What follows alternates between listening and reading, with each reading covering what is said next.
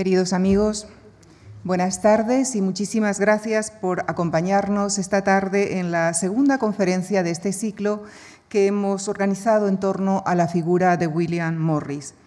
Recibimos esta tarde, damos nuestra bienvenida al escritor, periodista y traductor Ignacio Peiró, director del Instituto Cervantes de Londres. Ha sido columnista y colaborador de periódicos como El Mundo, ABC, La Vanguardia y El País, y de revistas como Ínsula, Letras Libres o Revista de Occidente, entre otros.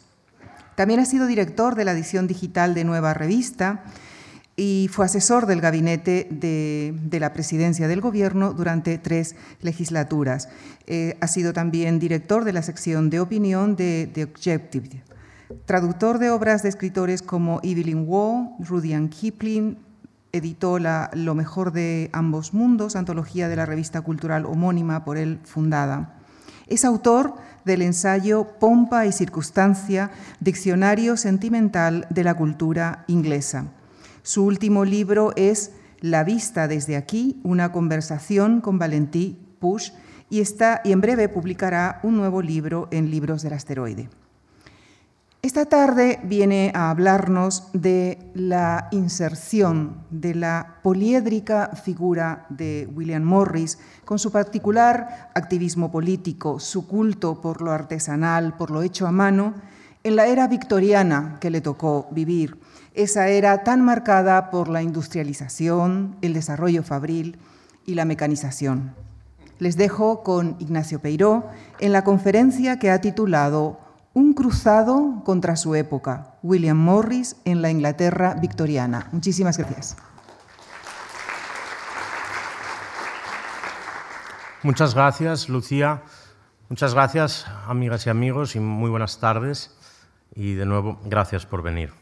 Desde joven son muchas las veces en las que he estado sentado donde están sentados ustedes, sin pensar que algún día iba a dar el salto a este lado del atril para muchos, entre los que me cuento, la Fundación Marc siempre ha tenido algo de mito.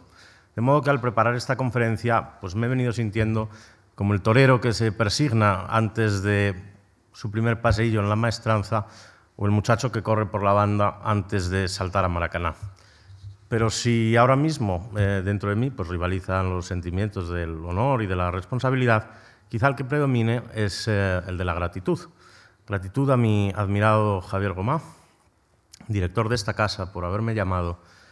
Gratitud también a todas las personas, como Lucía Franco, jefa de conferencias de esta institución, y con las que, estas personas con las que he tratado durante este tiempo. Y, por supuesto, también quería manifestar mi agradecimiento a Manuel Fontán del Junco, que es director de exposiciones de la Fundación Juan Marc y responsable, por tanto, de algunos de los mejores momentos de ocio oculto del Madrid de estos años porque ese fue mi primer agradecimiento a la Fundación Marc, la sorpresa de saber que por fin se habla de William Morris tras años de llevar un poco en secreto mi fascinación por un artista que entre nosotros pues, ha quedado habitualmente relegado a la condición de flor seca del ramillete victoriano. Mi charla es una charla más del ciclo organizado en torno a la magnífica muestra que pueden ver unos cuantos pisos más arriba, y por tanto la mayor aportación que podría hacer es amplificar la experiencia de la visita con algunas claves de contexto que en el mejor de los casos nos ayuden a calibrar el peso específico de la estética de Morris en su tiempo, el humus en el que van prosperando sus ideas artísticas, el reproche a la época que subyace en su arte y la dimensión social innata que tiene su trabajo. Por tanto, el recorrido que hoy les propongo hacer en primer lugar, busca repasar los aspectos luminosos, pero también el envés en sombra que tienen los años victorianos. A continuación, ahondaremos en la reacción crítica que suscita esa misma estética victoriana. Y después, y siempre en esas mismas coordenadas de reacción y de crítica, glosaremos ya las aportaciones netamente morrisianas que buscan maridar lo social y lo estético a partir de las eh, intuiciones propias de un artista que destaca, entre, otras, entre otros muchos eh, motivos por los que tienen para destacar, por, un, por tener un espectro de inquietudes verdaderamente muy amplio. Y por último, intentaremos demostrar como Morris, que lleva a su época una filiación estética de aliento muy antiguo, pues bien podría pasar por contemporáneo en razón, por contemporáneo nuestro, en razón de algunos de los debates que, que nos plantea. Por tanto, sin más demora, les animo a sumergirnos ya en la vida y la época de este, como diría el título de un libro bien conocido, em, victoriano eminente. Y era, si volvemos atrás en el tiempo, alguno de ustedes tal vez recuerde que en el otoño del año 84, de 1984, los conservadores británicos estaban celebrando su convención, que es algo que en, en Reino Unido tiene mucho impacto mediático, en la ciudad vacacional de, Brighton, junto al mar. Y como decía, tal vez alguno de ustedes recuerde que el IRA puso una bomba eh, tremenda en, aquel edificio. Y los terroristas pues, lograron matar a varias eminencias eh, del turismo, pero no lograron, no lograron acabar eh, con Margaret Thatcher, que era su, su gran blanco, la primera ministra. Y en cuanto al hotel, aquel fin, si han estado ustedes en Brighton lo recordarán, es un hotel que se llama el Gran Hotel de Brighton, que es un edificio magnífico y vetusto, una especie de fantasía decimonónica con, con gusto italianizante, pues apenas sufrió ningún daño, ¿no? más allá de, de, los lógicos desconchones. Y puede parecer quizá frívolo el espacio que después del atentado eh, se dedicó en la prensa británica uh, y toda la atención que dedicó uh, al estado del hotel, al estado en que quedó el hotel. Pero eso sería olvidar que, sobre todo, pero también antes, sobre todo tras la reconstrucción forzosa de la posguerra, en Gran Bretaña siempre han caminado irremediablemente juntas la arquitectura y la moral. Y en el debate público británico, quizá más que en ningún otro país, pues la arquitectura ha ocupado un espacio verdaderamente notable y en ocasiones muy polémico. Por eso, cuando una, en fin, cuando una revista tan respetada como el Spectator editorializó sobre la masacre de Lira, pues hizo mención al estado en que quedó el edificio y lo alabó de un modo curioso. Hizo su homenaje, era un homenaje, escribieron, a la solidez de los valores de la época que lo había alzado.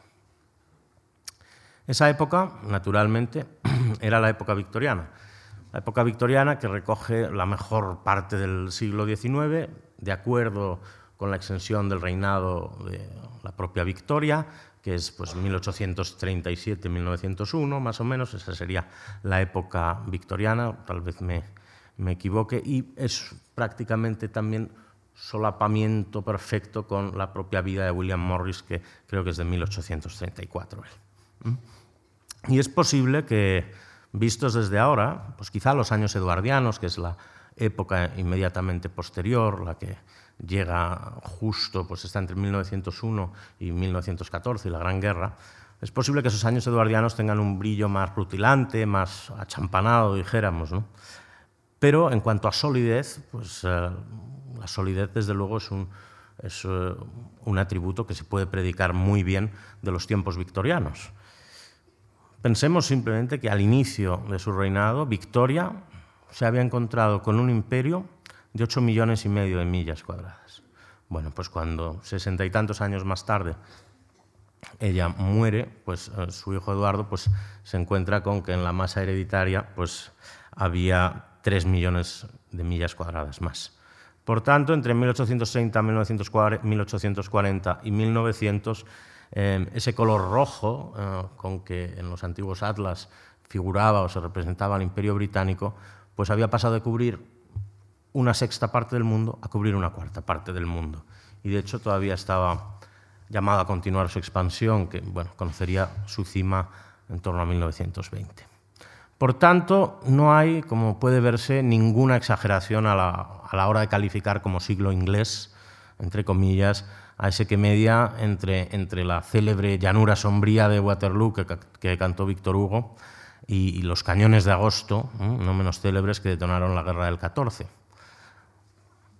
Entonces los trenes, ese invento británico precisamente, comenzaban a expandir el mundo, los horizontes del hombre, mientras que las líneas cablegráficas, que también eran un invento anglosajón, contribuían a acercarlo.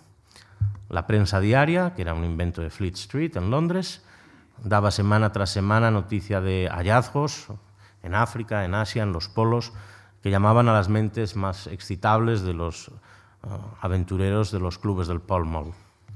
Y si la City se erigía en bomba crediticia para redondear la globalización económica del mundo, pues este mismo mundo y esa misma globalización estaban bien vigilados y regidos por la, por la Armada Británica. Y al mismo tiempo, Inglaterra adentro, en el hinterland de Londres, pues Manchester o Sheffield hacían buena la definición de Inglaterra como taller del mundo. Es posible, por tanto, y esto se ha dicho en bastantes ocasiones, y en Buruma, por ejemplo, que ningún otro país haya gozado nunca de similar sujeción, digamos, de la escena internacional. ¿no? Nuestro donoso Cortés, cuando viaja allí, se queda pasmado, no podemos que decir, su grandeza es romana, es la nueva Roma. ¿Y de por qué? Porque a ojos del continente, como después glosaría Gaciel en un momento de aparente debilidad del poderío británico, él dice, y es literal, el poder de Inglaterra era incomparable, dice, dice Gaciel.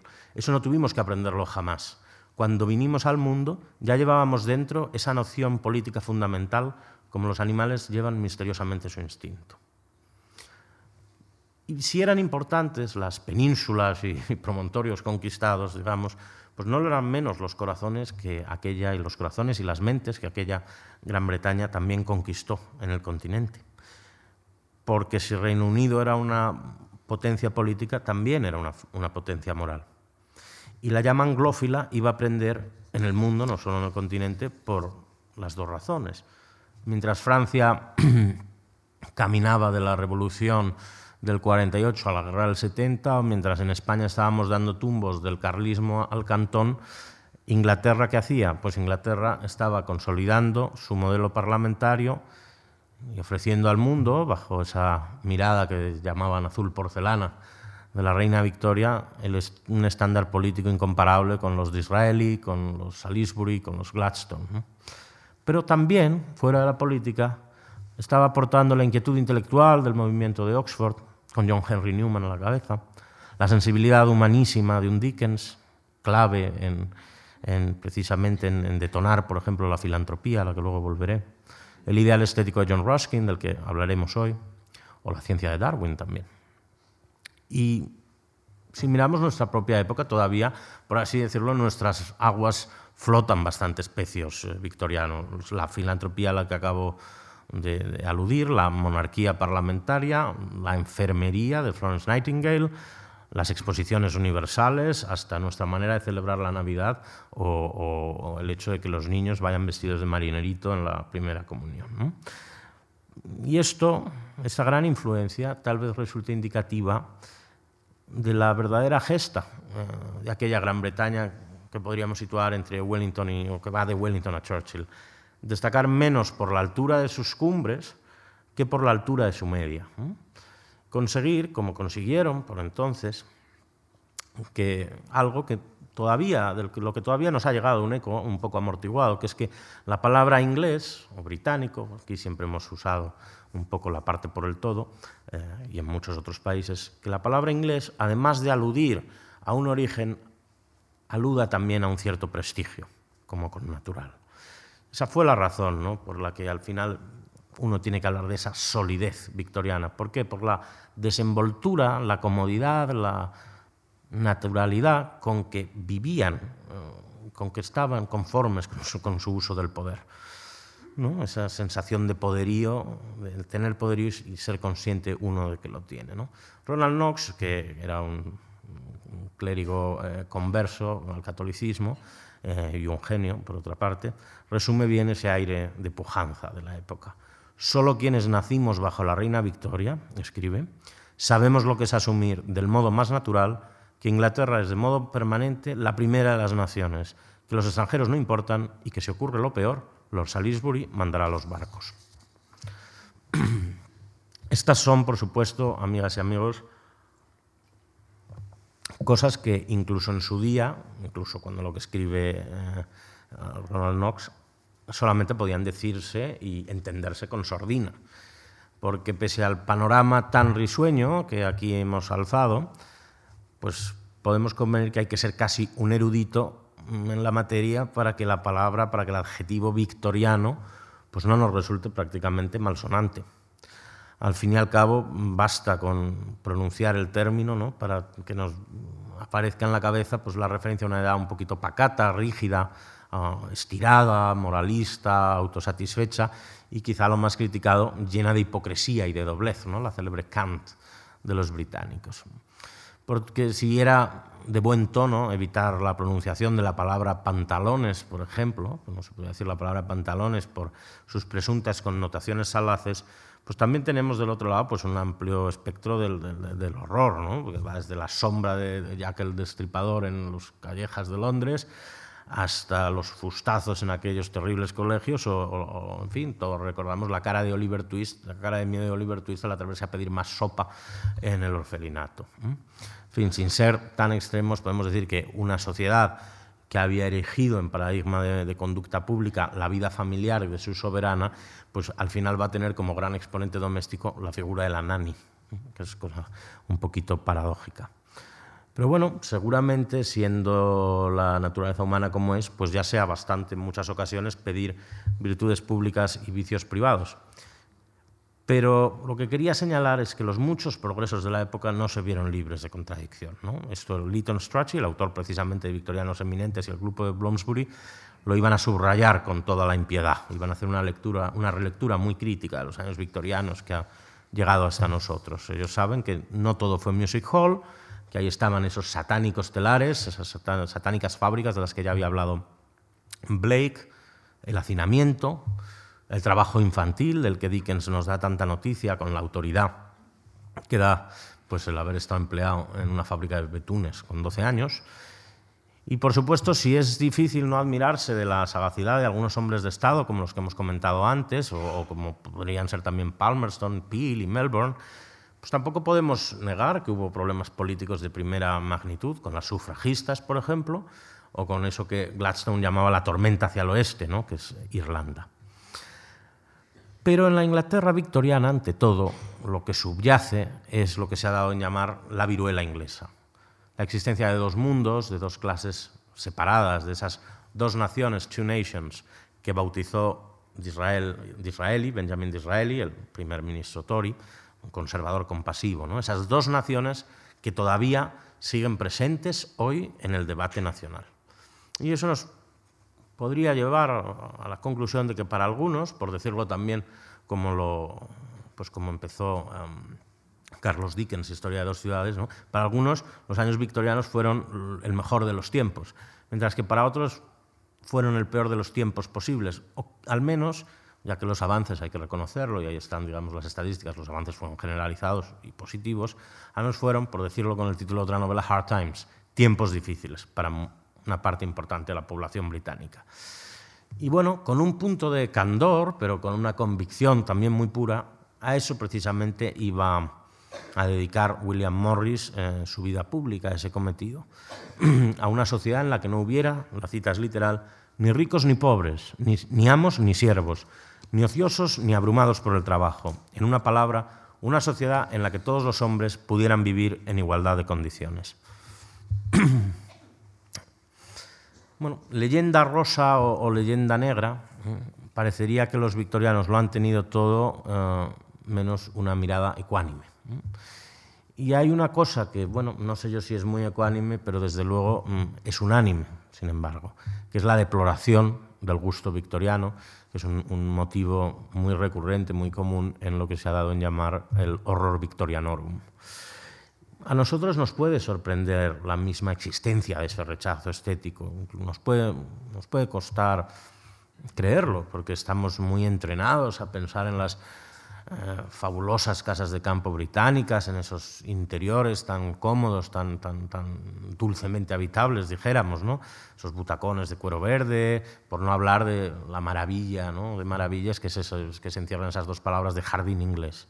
Hay una belleza inglesa, desde luego, es una belleza inglesa muy propia que va desde esas abadías comidas por la, por la hiedra, hasta la mirada clasicista, dieciochesca, de, Adam, de, John Soane o de Christopher Wren. Pues no nos resistimos a creer, como decía, que en la cima de su poder e influencia, en su mejor momento moral, digamos, Inglaterra no fuera capaz de articular un canon estético a la altura de su poderío. Y sin embargo, si revisitamos en nuestra memoria el arte y la arquitectura que asociamos comúnmente a esta edad, podemos inferir que ahí late un malestar con el propio tiempo. Podemos descubrir que los mejores frutos del gusto victoriano no dejan de tener dentro de sí un cierto elán antivictoriano. Las puestas en escena artúricas, tan del gusto de los prerrafaelitas, o esas eh, justas y castillos y torneos a, a lo Ivanhoe, nos indican cómo el arte de esta era va a viajar lejos, lejos a los terrenos del pasado, a esos otros terrenos de la fantasía, con tal de esquivar la realidad que tenían ante los ojos. ¿Cómo explicar, por ejemplo, que las casas del Parlamento en Westminster, el edificio más señero de la época y el edificio más señero del país, sean una fantasía medievalizante? ¿Cómo explicarlo si no es porque el arte más veraz y más auténtico de este tiempo es en muy buena parte un arte hecho contra su tiempo? La mejor estética victoriana no va a ser la puramente contemporánea, digamos, sino la reaccionaria, la que expresa una nostalgia y un apego antiguo hacia el pasado, pero también, y en la misma medida, un desdén hacia el propio presente. Y por eso tiene un punto de ironía que el propio Morris nos parezca el epítome de lo victoriano cuando se le ha definido como un cruzado contra su época y él mismo se definió como un personaje nacido fuera de su tiempo. Y es mayor la ironía aún cuando, pese a esa mala opinión a la que aludíamos, que nos suelen merecer los victorianos, debemos aceptar que los primeros en hacer la crítica a los vilipendiados victorianos fueron precisamente los victorianos. Y la potencia de esta reacción crítica va a ser, por sumar tanto la ética como la estética, algo más que un mero movimiento artístico. Va a ser una corriente espiritual profunda y de hondo aliento, que entre otras cosas nos explica por qué Morris hoy pues no ha quedado ante nuestros ojos eh, pues en esa figura digna, sin duda y noble, de, ser un gran personaje de la decoración de interiores. No, él habita en una región más alta, donde se dan la mano el artista y el profeta, el visionario. Esta reacción a la que he aludido es, amigas y amigos, el neogótico. Y para apreciar hasta qué punto hay en toda la victoriana, por decirlo como dirían los americanos, para ver hasta qué punto hay siempre un ojo mirando constantemente el retrovisor, vale con resumir el debate de fondo que late en, eh, esta época y en este contexto. Una vez se asume que el futuro es el pasado, hay quien como Ruskin querrá recrearlo y hay quien como Gilbert Scott va a intentar copiarlo con la mayor fidelidad posible. Y seguramente todos sepamos que la, posteridad crítica hoy mismo ¿no? parece pues, pues, no es muy positiva hacia el neogótico, ha sido muy áspera, ha sido más bien áspera hacia el neogótico. Y a mí me parece que convendría plantearse si su dureza no ha sido, si la dureza de la crítica no ha sido un poco excesiva. En primer lugar, sobre todo, porque cuesta mucho no absolver a un estilo que ha modelado un país eh, en una medida tan profunda. Una ciudad inglesa eh, parece casi a medio terminar si no vemos la aguja de, una iglesia o de un ayuntamiento, ¿no? sea en, gótico original o sea en, en, su maduración, por así decirlo, decimonónica. Pero sobre todo lo que más ha modelado el neogótico es el propio imaginario del país una cierta manera de soñar, entender y habitar Inglaterra.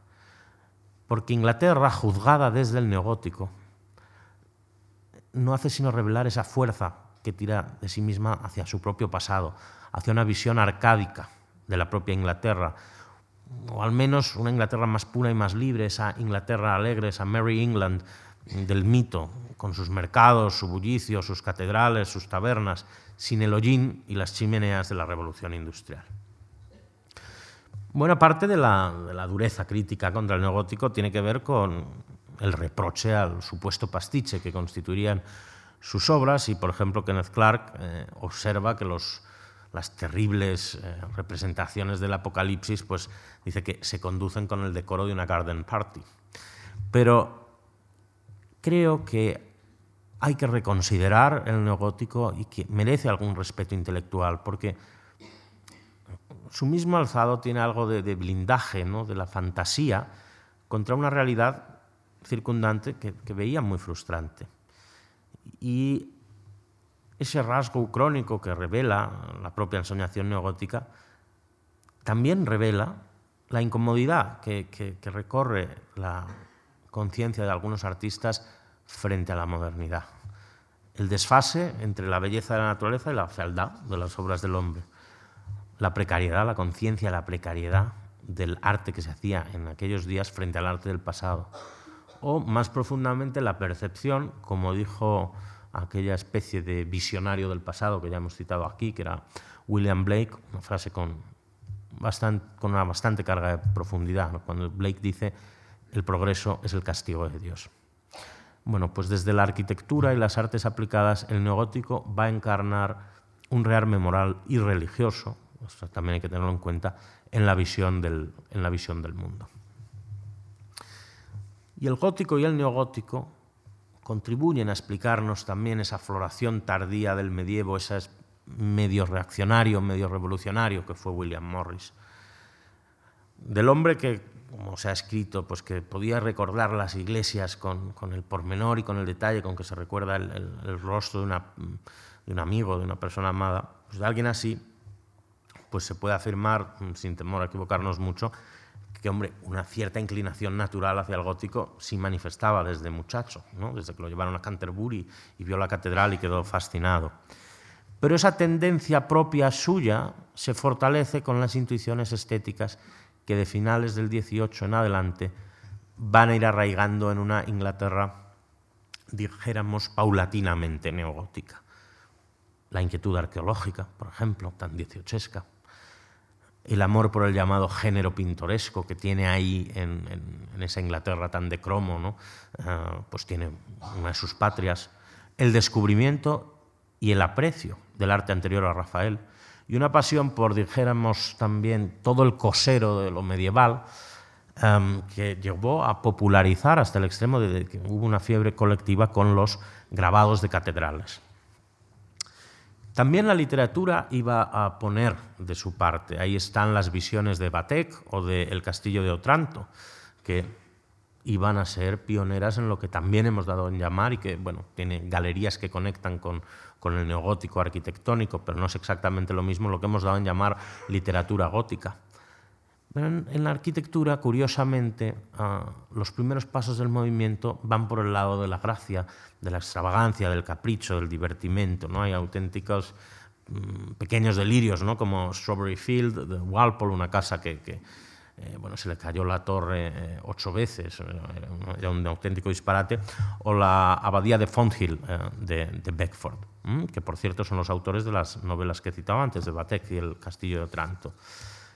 Solo, al final, solo esa especie de caudillaje incomparable de John Ruskin, al que ya hemos citado aquí, árbitro por excelencia del gusto en el 19 británico, iba a dar fuste, más fuste intelectual que el mero capricho ah, al movimiento neogótico, hasta convertirlo en una verdadera fuerza del espíritu, de primer orden. Y si se ha dicho que la influencia de Ruskin ha sido casi tan amplia como la de Vitruvio, en términos generales.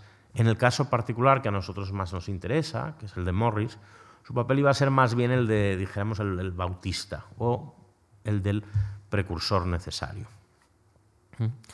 Bueno, de Ruskin tampoco podemos dudar la inclinación natural que le, le, lleva al, medievo. Em, eso no puede dudarse, ni puede dudarse de que era un hombre en con una cierta conciencia de infalibilidad. Cuando él dice que, el Vaticano, nada menos, era un desperdicio de mármol, pues hombre, tenía que estar bastante asentado en su propia opinión para, hacer una afirmación así. En todo caso, sus libros, como Las Piedras de Venecia o Las Siete Lámparas de la Arquitectura, son los encargados de dar el salvoconducto intelectual al gótico moderno. Roskin entiende que las formas medievales poseen un valor simbólico y moral propio, o que al menos reflejan, son expresión de un estado noble de la sociedad. Esa pasión, esa grandilocuencia, esa conciencia de infalibilidad de la que he hablado de Roskin, sin duda iba a contribuir a su fama y a su autoridad. Pero Roskin hace algo más que, que esa prosa enjollada destinada a fascinar a Marcel Proust, o a poner de moda a, Turner, el pintor, célebre pintor eh, británico, o, el culto al ocaso y al amanecer como momentos sublimes, digamos, de la creación. Ruskin legitima el neogótico y avala una visión espiritual de la arquitectura. Una arquitectura que, la cita es literal, siempre causará un efecto en el alma humana sin limitarse a ofrecer un servicio al cuerpo. Sobre todo Ruskin es importante porque él iba a fungir de defensor de la belleza en un momento en que la belleza tenía pocos amigos, un momento en el que, como él mismo escribió, era un hombre dado a un cierto dramatismo, todo estaba destruido. Al hablar de cuestiones inglesas, como las que estamos tratando aquí, es habitual que casi a cada paso nos asalte alguna pequeña paradoja. Y Ruskin las tiene. Por ejemplo, es una paradoja que él, que era un protestante férreo, uh, avalara un movimiento que tiene muchas simpatías católicas. Hay que recordar que Pogin, que es el, quizá el mayor exponente en lo que es arquitectura pura del, neogótico y que es el coautor de las casas del Parlamento, era, era un converso también al catolicismo. Otra paradoja de Ruskin es que al final eh, el pobre hombre abjurase con, con desesperación de lo que él llamaba Frankensteins neogóticos que él en su momento había validado. Hay un momento en el que se queja de que no hay un pub en Londres que no esté vendiendo su ginebra y su cerveza bajo arcos como los de Santa María de la Salute.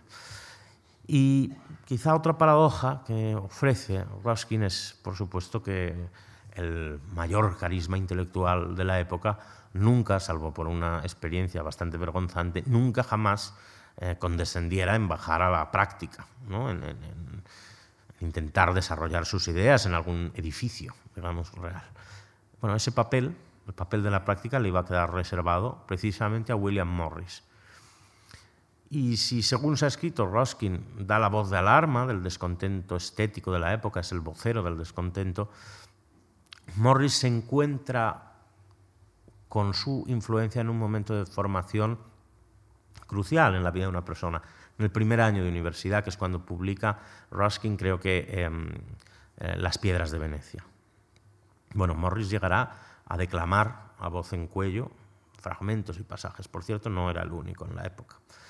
Y ahí va asentando el Morris una ambición o una vocación muy particular, la que busca, por los caminos que ofrece el arte, mostrar a los hombres la felicidad perdida, nada menos, y así reconstituir la vida civilizada de la humanidad.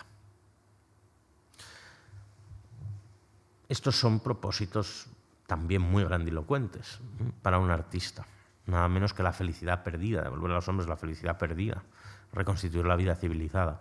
Y quizá, pues, eh, de decirlos cualquier otro, pues, bueno, dejaríamos caer una leve sonrisa ¿no? de, de suficiencia.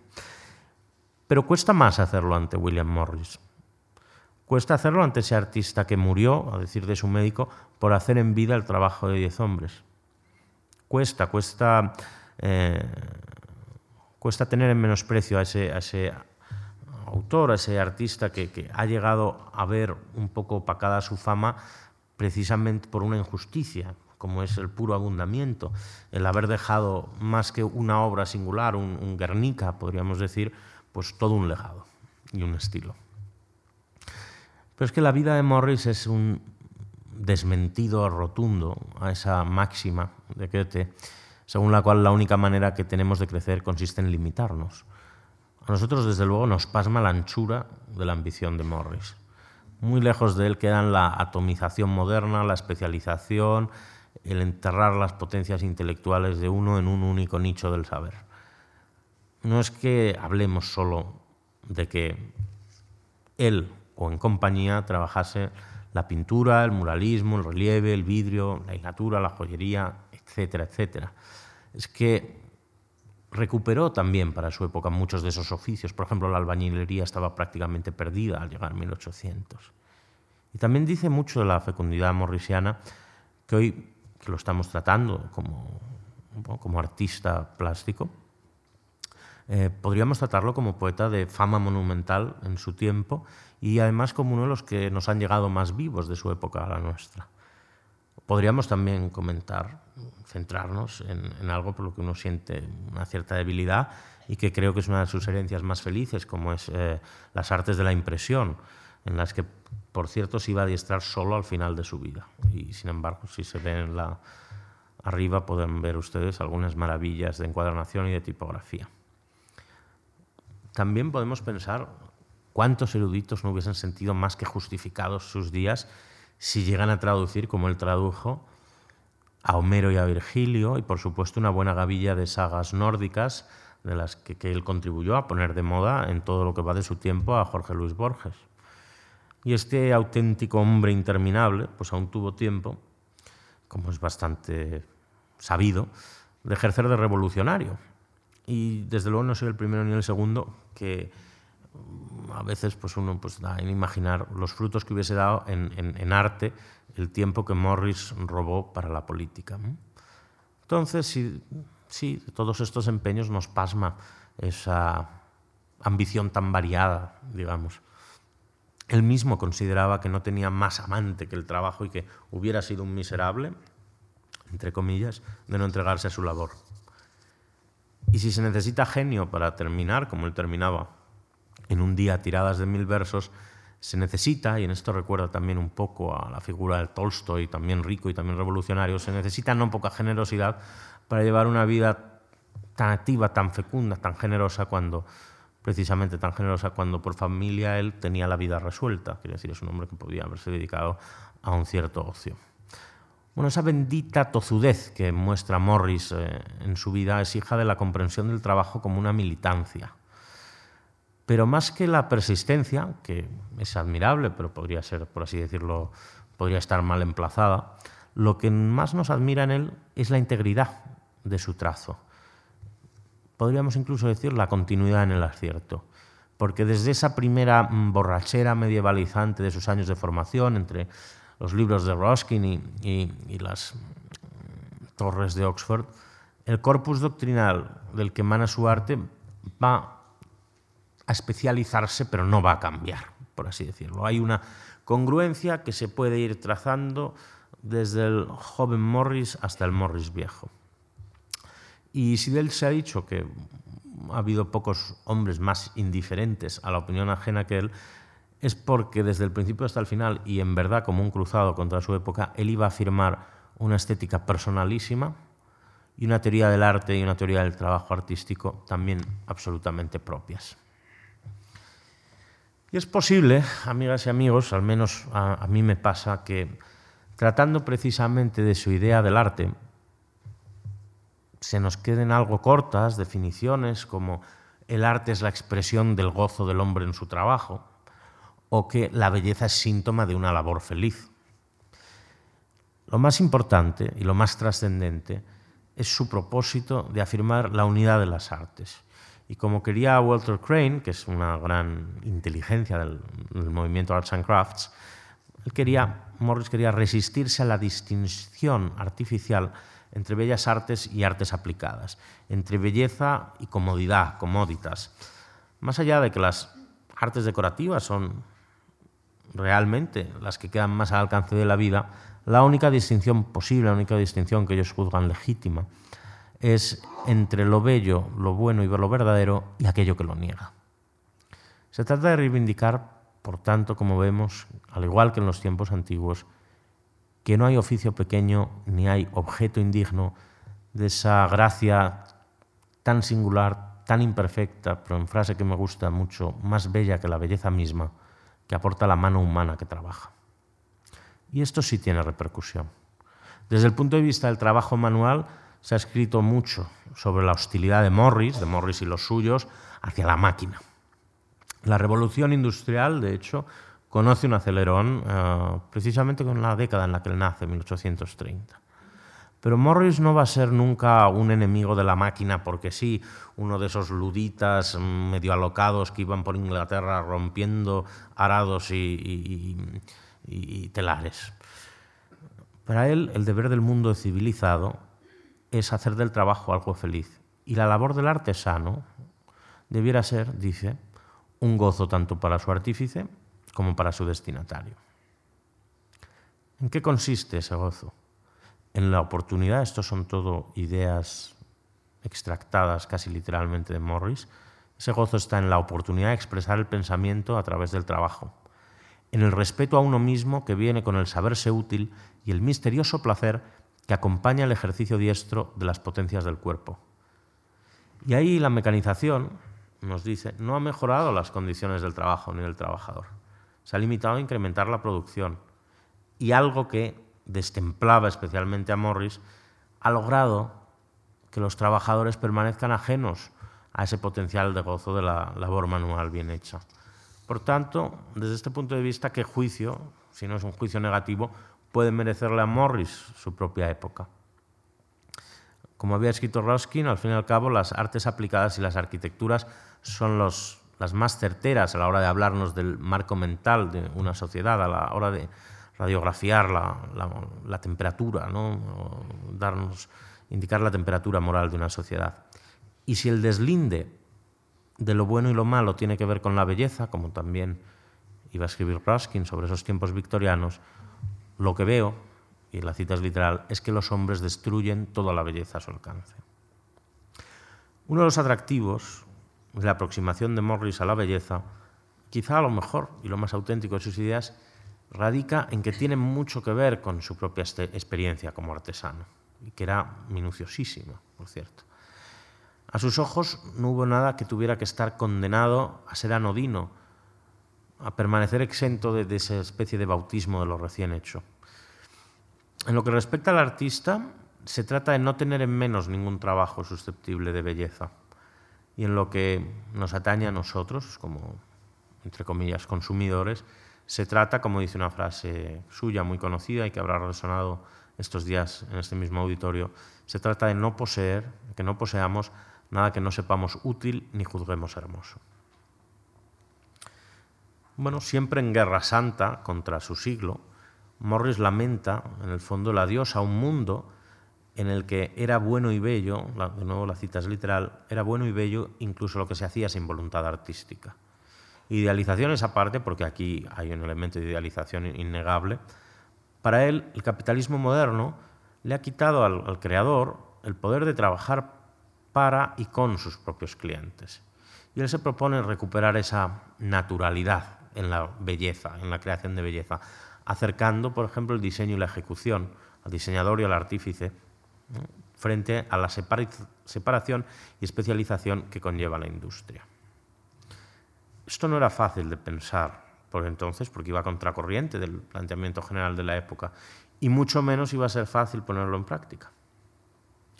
Porque al bajar las ideas de Morris a la tierra, lo que nos encontramos es una especie de cafarnaum de estampación, ebanistería, cretonas, vitrales, damascos, papeles de pared y demás. Y si hemos admirado y admiramos a Morris por su genio como artista, no podemos menos que pensar que por muy socialista que se proclamara, también tuvo que ser un genio de la organización empresarial. Y por supuesto lo fue, y con mucho éxito. Poco después de fundar Morris ⁇ Company, que lo hace ya en los años 60 del siglo XIX, ya estaban exportando, estaban recibiendo encargos de la realeza y colgando sus piezas en las por entonces recién lanzadas exposiciones universales. Pero esta vertiente empresarial de Morris, por supuesto, tratándose de él, no podía menos que tener o surgir de una profunda inspiración medievalizante, en este caso concreto, naturalmente, gremial. La vocación comunitaria, cooperativa, está ahí. Está en, como diría ese ser maravilloso que era Mario Prats, en las casas de la vida, que fundó con sus socios y amigos. Primero, la muy célebre Casa Roja, a las afueras de Londres, y o la aún más célebre Kelmscott, que daría nombre a su imprenta ya hacia el último tramo de su vida. Precisamente del trabajo de construir y decorar la Casa Roja había emanado de modo natural Morris Company. Y después el propio movimiento Arts and Crafts, que tuvo a Morris como figura tutelar, según saben ustedes, pues también iban a nacer orgánica y naturalmente, sin necesidad de, presentaciones en público, ni manifiestos, ni programas. Para Morris, el trabajo cooperativo era, entre comillas, es literal, la cosa más hermosa del mundo. ante todo porque permitía algo, si me lo permiten, también bastante hermoso, la suma de inspiraciones, la comunidad de deseo que caracterizó, según él, a la producción de la Edad Media y que a su juicio se va a quebrar ya en el Renacimiento. Y es posible que alguno de ustedes ya eh, empiece a apreciar las ideas de Morris que estamos comentando, pues algo casi de protocomuna hippie. Y debo decir que quien lo piense pues no va del todo mal encaminado, al menos en lo que hay de sentido de comunidad y de retorno a la naturaleza. También podríamos hablar, si no de socialismo utópico, sí de un utopismo social que ya desde la eh, primera revolución industrial, ya, desde tiempos dieciochescos, va a tener por los inconformistas, radicales, cuáqueros y demás, va a tener una cierta, un cierto arraigo en, en la empresa británica. Los talleres de Morris, ante todo su central en Merton Abbey, van a ser un modelo de fábrica humanizada en una época con condiciones de trabajo pues todavía más bien dickensianas eh, de modo predominante. Pero si este aspecto, por así llamarlo, asistencial de Morris es importante, lo específico suyo es su toma de postura ante el trabajo y su organización. Él, al reflexionar sobre la construcción de las catedrales, lo que él aprecia es que los distintos maestros no han competido, han cooperado. Y de la misma manera que él quiso en sus telares hacer uno del artesano y del artista, también creyó que la convivencia y roce entre los distintos oficios capaz, era capaz, como en sus siglos más añorados, de crear comunidad, de ir dando uh, urdimbre a una, a una comunidad. Con la humildad y la alegría que Ruskin ya había visto detrás del, del espíritu medieval de ornamentación, y con esa complicidad también de espíritu que revela en las mejores empresas del medievo aquella maravillosa libertad de cada artífice para hacer lo que mejor sabía y disfrutar haciéndolo. Y quien vaya a ver eh, pues, um, los personajes que están tallados en sillerías o en, en, la piedra de las catedrales, pues lo puede ver, ¿no? Pues un, un fraile orondo, alguien bebiendo, un obispo bailando, hay una libertad que a veces satírica y demás. Bien, como estamos viendo, eh, Morris, eh, lejos de cualquier eh, encerrona, vamos, en su torre de marfil, fue todo un hombre de acción. Hoy quizá lo llamaríamos incluso emprendedor pero su peculiaridad consiste precisamente en ser un hombre de acción en un campo que, por lo general, eh, queda abandonado a los contemplativos, como es el campo de la estética. Y aunque al pensar en Morris, eh, pues no estamos nunca lejos del traqueteo de una imprenta o, del olor de las tintas de estampación o de un arte que, digamos, sabe mancharse las manos, Morris, y así lo vio Walter Pater, pasó mucho de su tiempo posando ante el mundo en calidad de esteta.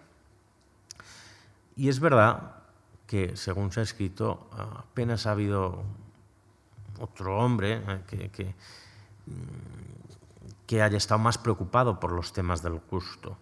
Pero estuvo preocupado por los temas del gusto justamente por haber intuido hoy algo que nos suele, lo que solemos apartar la vista, un debate en el que no nos gusta entrar, como es la relación entre, eh, entre gusto, razón y moral.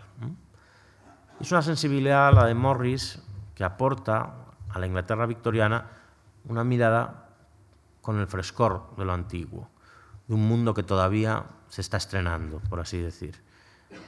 Ese septentrión de Islandia, las Islas Británicas, guerrero y religioso, con las palabras que, como en sus muy amadas sagas islandesas, eh, todavía parecen estar en la fragua del idioma. Habrá que recordar precisamente que sus peregrinaciones estéticas de joven a viejo fueron a Islandia o a Bretaña. Pero junto a ese medievo místico y legendario está también ese otro medievo en la estética morrisiana, ese otro medievo que es el mundo urbano de los burgomaestres, esa mencionada ya aquí Inglaterra alegre, esa generosidad del gótico que, alababa Ruskin y cuyos valores Morris eh, opone a un mundo victoriano feo por fabril y a ese clasicismo frío e incoloro que había visto ya su maestro Ruskin, trasplantado de tierras extrañas y tan abundante eh, en su época. Por tanto, no es de extrañar que Morris sintiera auténticos arrobos del espíritu en Canterbury, como ya hemos citado, o en Rouen, o que con toda congruencia afirmase que no se le había perdido nada en Roma porque en Roma no había nada eh, que ver que no pudiera ver en, Whitechapel. Y en esos instintos de hombre antiguo, por supuesto, a nadie le puede extrañar tampoco que eh, Morris prefiriese pues eso, una vidriera, uh, un fresco, un tapiz a, un lienzo.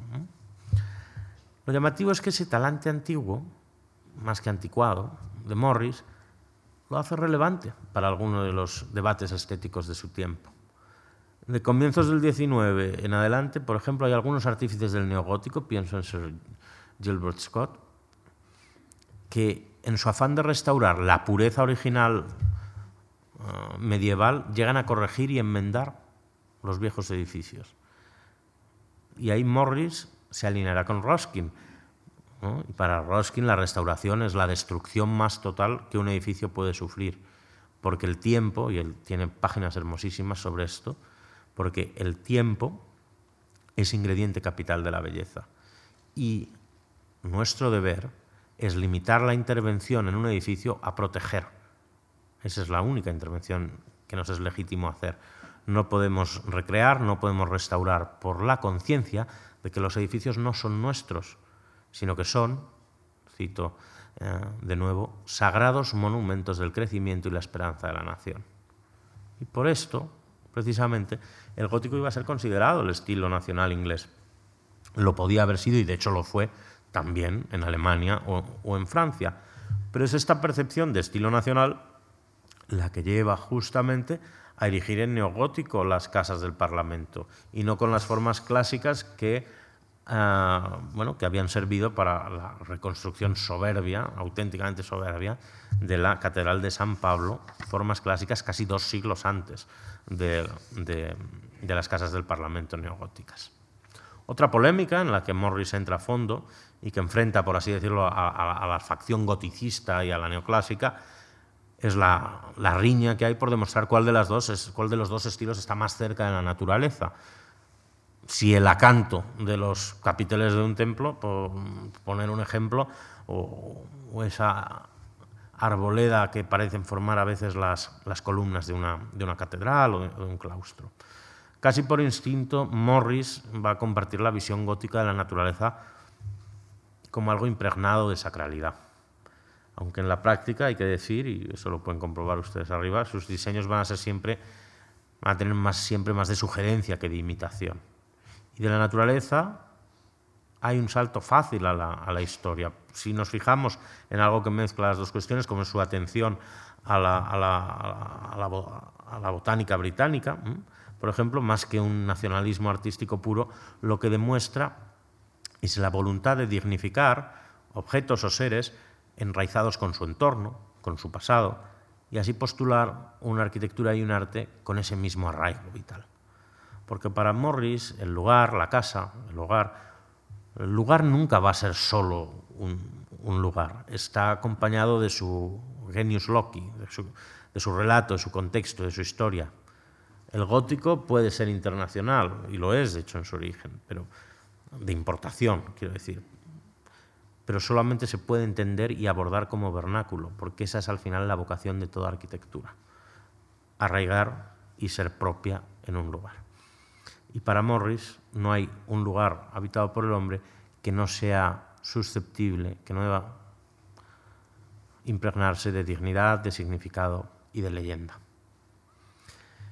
Y si por reaccionario, abordando otro tema ya más social. Si por reaccionario Morris había atacado a la máquina, por revolucionario no puede menos que tener un cierto conflicto con el lujo. Y esto no es como pudiera parecer eh, un asunto de, ascetismo, de, una pobreza voluntaria. Morris, ante todo y simplemente, detesta el mal gusto que a su entender transparentan nueve de cada diez posesiones de los ricos y relega el lujo a la consideración de molestia, molestia para el verdadero trabajo, para el pensamiento verdadero, para el placer también verdadero.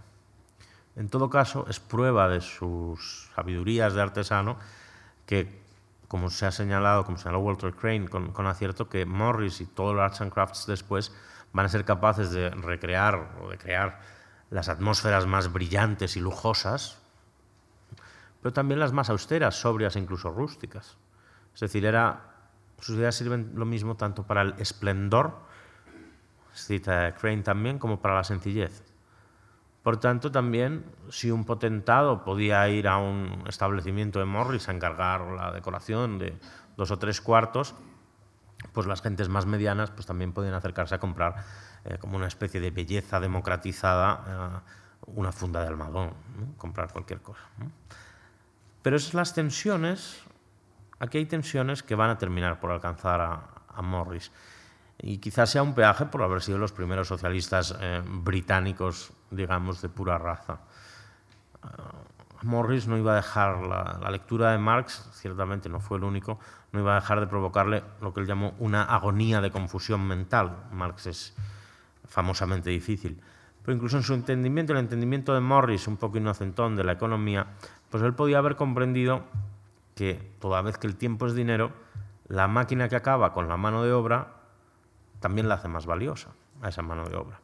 Y así Morris tuvo que soportar la crítica de algunos que señalaban cómo un gran movimiento social como el que él pretendía apadrinar se había convertido al final en una pequeña aristocracia que trabajaba para los ricos. Será mérito suyo, en todo caso, y voy terminando ya mi intervención, figurar como uno de los primeros artistas comprometidos en una especie que iba a ser más popular no siempre, desde luego, para bien en el siglo XX, el, artista engagé, también va a ser pionero en conectar lo social y lo estético. Y por esa alianza entre el mundo del trabajo y el mundo del arte, pues recibiría el reconocimiento nada menos que, eh, por ejemplo, de Gropius y, de la Bauhaus, que, están, que iban a habitar en coordenadas estéticas muy distintas. Pero quienes siguieron, quienes prefirieron seguir con esas mismas coordenadas estéticas morrisianas, por ejemplo, la Arts and Crafts, y de ahí en adelante, aún tendrían que agradecer a Morris eh, algunos exotismos, ¿no? por ejemplo, su incorporación de la japonería, ¿no? Del espíritu de, motivos japoneses en el arte, en la decoración, o su proyección, la proyección natural que tuvo en el Art Nouveau. Y también es justo decir que la influencia de Morris eh, no se ha extinguido e incluso ha reverdecido eh, de ayer a hoy. Porque a mí me sorprende, por ejemplo, la cantidad de temas que están, digamos, cifrados en Morris y que tienen eco en nuestros días. Hablamos de ecología, de calidad de vida, de inserción de las mujeres, y él fue pionero en esto en el ámbito laboral, fue un avanzado de su época, en el, mercado laboral. Hablamos de consumo responsable, de deslocalización de relaciones laborales eh, justas o de, la economía social que, vuelve a estar tan de moda. Bueno, todo esto está cifrado en él, como decíamos, en este hombre, como quería Rubén Darío, muy antiguo y muy moderno a la vez, y capaz, y esto es muy interesante, de inspirarnos a la hora de conjugar la tradición y el progreso. Pero hay una lección morrisiana que no depende tanto de las contingencias de cada momento y que tiene que ver, por así decirlo, por así llamarla, con su moral de artista y es su apuesta por la vigencia del espíritu en un mundo, en el mundo de lo utilitario, su dignificación del trabajo, de la mano del hombre, de, ese valor añadido que da la persona siempre, su disposición a abandonar, su disposición admirable a abandonar las grandes palabras de la arquitectura y la pintura para que eran sus vocaciones primeras para abrazar eh, y, volcar, sus múltiples talentos en, en, un mundo aparentemente más humilde, como es el de los objetos, el de la artesanía, el de lo táctil casi.